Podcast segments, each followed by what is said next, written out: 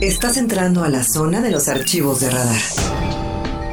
Aquí podrás explorar a profundidad de la mano de los expertos aquellos temas de trascendencia social, política, económica y de entretenimiento. Radar Files. La entrevista Radar News. Mauricio Curi, muy buenas tardes, gobernador. Mi estimado Andrés, ¿cómo te va? Muy buenas tardes. Un saludo a ti y al auditorio, por favor. Muchas gracias. Qué días tan complejos. Platicábamos ahora mismo con tu secretaria de gobierno y con la directora de la Facultad de Ciencias Políticas y Sociales de la UAC. Sí, hombre, son momentos complicados, no solamente para mí como, como gobierno, como gobernador, creo que para todo Querétaro, las imágenes que vimos el sábado fueron horribles, Eh, gracias a Dios no hubo muertos, eh, y, y- y gracias a Dios, pues bueno, ya tenemos también muchas personas que ya han sido aprendidas, El- te puedo actualizar que ya son 13 las personas que fueron ya eh, aprendidas. hasta De este las momento. 10 de la mañana ya son 13 ahorita. Ya son 13. Fíjate, hay una que yo quiero comentártelo. Una señora llevó a su hijo, literal, a, a la fiscalía, para que, di- diciendo, este señor, este señor muchacho también estaba metido. Y resulta que también estaba en las 26 aprehensiones que teníamos, que nos otorgó el juez. Y acaban de aprender otros dos hace 10 minutos. Hace, me acaban de avisar hace 10 minutos. Ahora sí que la, la mamá fue y lo entregó. Qué acto lo- de responsabilidad social y, y- y qué valerosa, ¿no? La verdad que sí, es lo que es Querétaro, es lo que es Querétaro cuando es, eh, somos más los buenos, somos más la gente que queremos que Querétaro no haya impunidad y, y la verdad pues agradecido con la señora y, y lo que sí es que todas estas personas que, que salvajemente lastimaron tanto pues van a estar eh, enfrentar pues, las leyes y, y la justicia, ¿no? Que fue lo que me comprometí el domingo. En la rueda de prensa, aquella a las 10 de la mañana en el patio central de la Casa de la Corregidora. Entonces, de las 26, eh, para sintetizar, eh, órdenes de aprehensión giradas, ya se han mitad. hasta ahora 13. ya tenemos la mitad la mitad de, la, de las órdenes de aprehensión van van a seguir y, y siguen esto esto no es el fin este mi estimado Andrés esto es el principio el principio para poder tener justicia para decir que esto no tiene que volver a ocurrir. Y, y también por otra parte eh, de, de los lesionados de los 26 lesionados ya 25 fueron dados de alta. Eh, uno que me preocupaba mucho que estaba en código rojo el, sábado en la noche ya ya se dio de alta.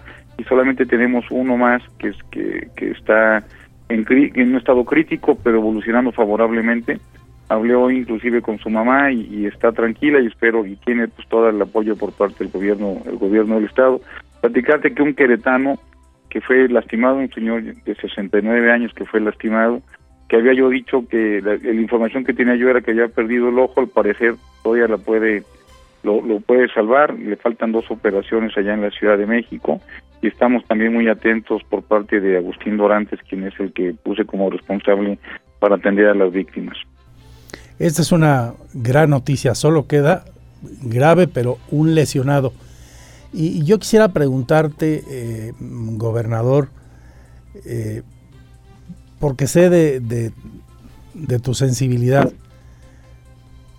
¿qué tan difícil ha sido para ti como persona, como ser humano, más allá de tu investidura de gobernador, el ver que la gente no acaba por creerte el que le digas, es que no hay muertos, es que no hay evidencias, es que dime dónde hay un desaparecido y vamos. Y sin embargo en las redes sociales y algunos incluso profesionales, entre comillas, de la comunicación, se aventuraron a decir, es que en Querétaro hay 17, 15 o 20 muertos. Uno de ellos, por cierto, ya se disculpó hoy en la mañana. Pero, ¿qué pasa por tu cabeza cuando ves las redes sociales? Porque sé que las consultas y, y te No, enfrentas por- a, esa, a esa falta de confianza.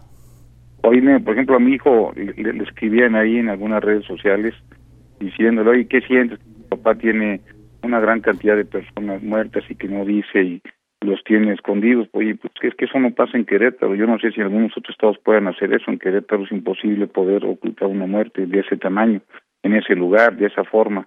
Por supuesto que yo cuando veía los videos, yo también pensaba que había muertos, pues los veía yo inertes ahí tirados y y con, con muchísima sangre. Yo pensaba que había muertos, tan fue así que lo primero que hice llegando fue ir al hospital general para verlos, para ver si, estaban vivos, para ver en qué condición estaban. Y, gracias a Dios, digo de literal, gracias a Dios están vivos y qué bueno que no me he equivocado, que no hay ningún muerto. Este, aquí en Querétaro, mira, no hay una sola familia que me esté diciendo, no encuentro a mi hijo, no encuentro a mi esposo, o falleció mi esposo, mi hijo, mi hermano, o algo así. Es decir, no hay una sola persona que me lo diga, ni aquí ni hay una sola denuncia, ni en Querétaro ni en Jalisco. Hemos estado en constante comunicación con Enrique Alfaro para ver si ellos tienen alguna denuncia, ya sea de alguien no localizado o de alguien que haya fallecido y, que pidan y que pidan justicia y ni allá ni acá. Entonces, inclusive hablé también con la Fiscalía General de la República, vino persona de, de, la Comisión Nacional de Inteligencia del país también y todos coincidimos en lo mismo. Este, yo he dado la cara desde el principio sé que yo estoy, a mí me contrataron para decir las cosas, el que nada debe todo informa, y es lo que he hecho desde el principio, pero así son, inclusive todos aquellos que estaban golpeados, que están, que se ven los tatuados, están identificados, ya están ahí las fotos, ya están identificados que estuvieron en el hospital, ya se entregaron a las familias, y eso pues entiendo que a la gente luego nos seduce y nos y, quizás a veces hasta sexy los, los las teorías de conspiración o de complot, pero la realidad es esta y la realidad está ahí y eso pues nadie lo puede nadie lo, lo, lo, puede evitar de otra forma. Y es la, la dureza, la crueldad de las redes sociales de grupos que finalmente, a saber, algunos de buena fe, eh, orientados solo por la ira o, por un estado de ánimo muy alterado, y otros por intereses de también ve a saber quién, pues eh, manejan según eh, interpreten, en algún caso les convenga la información.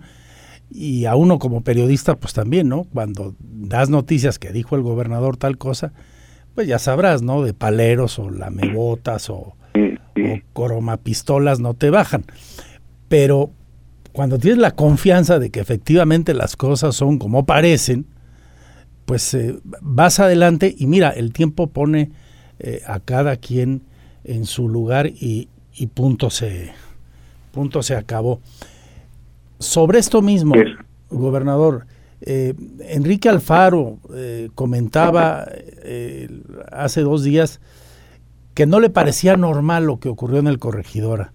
Algunos analistas y expertos en la materia de la investigación de asuntos del crimen organizado, como periodistas respetados, para mí, por ejemplo, como Jorge, Jorge Fernández Menéndez, hablan de que hoy las barras en el país pudieran estar infiltradas del crimen organizado y se referían concretamente a la de Gallos y a la 51 del Atlas. ¿Tú qué piensas de esto o, qué sabes? No, mira, yo tuve de los de los 10 primeros que, estuvieron este eh, ya que, que, detuvimos el día de hoy, solamente uno tenía antecedentes penales por lesiones. De los 13, uno. de los 10, uno. de los 10 primeros. Bajo lícito. Es decir, ninguno tenía un trabajo ilícito, explicar algo que todos tenían un trabajo lícito hasta donde hasta la información que me dieron hoy en la mañana. Este, de, mira, yo cada vez que me estoy empapando, cada vez hay más información y cada vez como se van bajando el agua, pues puedes ver un poquito mejor ya como qué fue lo que sucedió. Evidentemente faltó seguridad, evidentemente Protección Civil tuvo sus fallas, evidentemente también la policía debió haber actuado de una forma distinta y por eso ya, ya, ya estamos tomando decisiones. Pero pensar que fue un, como lo que decían, es que hay un cuate que es Huachicol, que está pegado de ahí entre Hidalgo y San Juan del Río, y que él le va a los gallos y está enojado con lo del cartel Jalisco Nueva Generación porque le van al, al Atlas y van a venir, yo les voy a ir a pegar, pues se me hace la verdad poco fiable o se me hace poco serio. Y lo que yo veo, y cada vez lo tengo más claro, es que se rebasó la seguridad privada que tenía la, directiva de Gallos, que nunca debió permitir el director de Protección Civil haber dejado empezar ese partido porque le faltaban cerca de la mitad de los elementos de seguridad privada, que también los elementos de la ciudad privada no tenían ninguna capacitación, tan es así que uno de ellos no aguantó la presión de la barra y los dejó pasar y ellos fue donde empezó todo el golpeteo también con lo del Atlas, que también hubo digamos, provocaciones de, la, de, los visitantes, también hubo provocaciones, pero eso se ve siempre, donde incluso también fue golpeado por parte de los visitantes a, este señor de 69 años. Y eso desencadenó pues que, que hubiera mucho más coraje y que también fueran pues, mucho más agresivos los de las barras locales. Pero evidentemente aquí hay, aquí hay responsabilidades, hay que asumirlas y hay que arreglarlos. Y, y lo, más importante es que hasta este momento no hay ninguna persona fallecida, ah, no hay personas no localizadas y, y, y, bueno ya y empezar a, asumir asumir esta responsabilidad y a trabajar por Querétaro. Eso que vimos, Andrés, no es Querétaro tú y yo conocemos lo que es Querétaro, sabemos lo que lo que es el fútbol y hemos ido muchas veces al estadio, el estadio mundialista, un estadio que siempre ha dado buenos buenos espectáculos de nivel de nivel internacional y que nunca había pasado nada. Por supuesto que estamos lastimados, dolidos, avergonzados y apenados de lo que sucedió y esto tenemos que, garantizar que esto no va a volver a ocurrir. Tenemos que hacer del estadio un estadio seguro. Bien, y, cerrando el tema, gobernador, y de las eh, omisiones que se presentaron, qué bueno que eh, el gobernador no es algo común. Diga, estamos revisando los actos de omisión que en materia de seguridad o de protección civil cometimos y va a haber sanciones. Eh, en el mismo sentido le ocurrió a la directiva de Gallos Blancos. Yo decía hace un rato, nos salvamos de la desafiliación técnicamente, pero los ah, ya no sé si decirles dueños o antiguos dueños, no, porque pues los mandan a su casa cinco años y le regresan la franquicia a Jorge Han Rong, a quien se la compraron y estaban pagando un crédito, lo cual es perfectamente comercial y normal. En pocas palabras, eh, Mauricio, tenemos de aquí a fin de año para que alguien compre el equipo en Querétaro nos quedamos sin fútbol. Totalmente de acuerdo y eso será y haremos también lo posible para buscar que el equipo se quede en Querétaro. No lo puedo garantizar porque es un tema de particulares. Lo que sí el, equipo de Gallos Blancos siempre ha tenido el apoyo del gobierno del estado. Durante todo este tiempo que he estado trabajando han tenido todo mi apoyo y, por supuesto que a los nuevos es que mira la verdad que la afición de Querétaro no es la que vimos no es esa afición ah, este agresiva la fueron 100 50 70 200 los que quieras y no más no, sí, ya pensando mucho, ¿no? Este, probamos, podamos ir por ellos y, vamos a demostrar que en Querétaro no hay impunidad. Y la otra es que esto nunca había pasado. La verdad es que nunca me imaginaría que eso pudiera pasar en Querétaro. Por eso es, es importante eh, buscar a los que a los posibles compradores, decirles que el gobierno del estado tiene todo el apoyo para poder seguir teniendo un equipo de primera en Querétaro. Buscarás entonces encontrar gente interesada en que el equipo se quede aquí y no se vaya. Por supuesto que sí, creo que MEC Querétaro se lo merece. No lo puedo garantizar porque, bueno, eso tendrá que convencer a los inversionistas, pero como tú sabes, soy un buen vendedor y, y, podemos buscar la forma de que pueda quedar el equipo en manos queretanas. Si mantienes tu porcentaje empresarial, seguro que sí. A ver. cómo nos va. Oye, pero, pero lo mejor, lo mejor, lo mejor es que no ha habido fallecimientos y que los pocos heridos que quedan en Guadalajara o aquí, uno aquí, eh, salgan bien de esto y que no se vuelva a repetir y como sociedad trabajemos en ser mejores seres humanos y mejores colectivos, mejores colectivos. Gobernador Curi, ¿algo que quieras agregar porque no te cuestioné?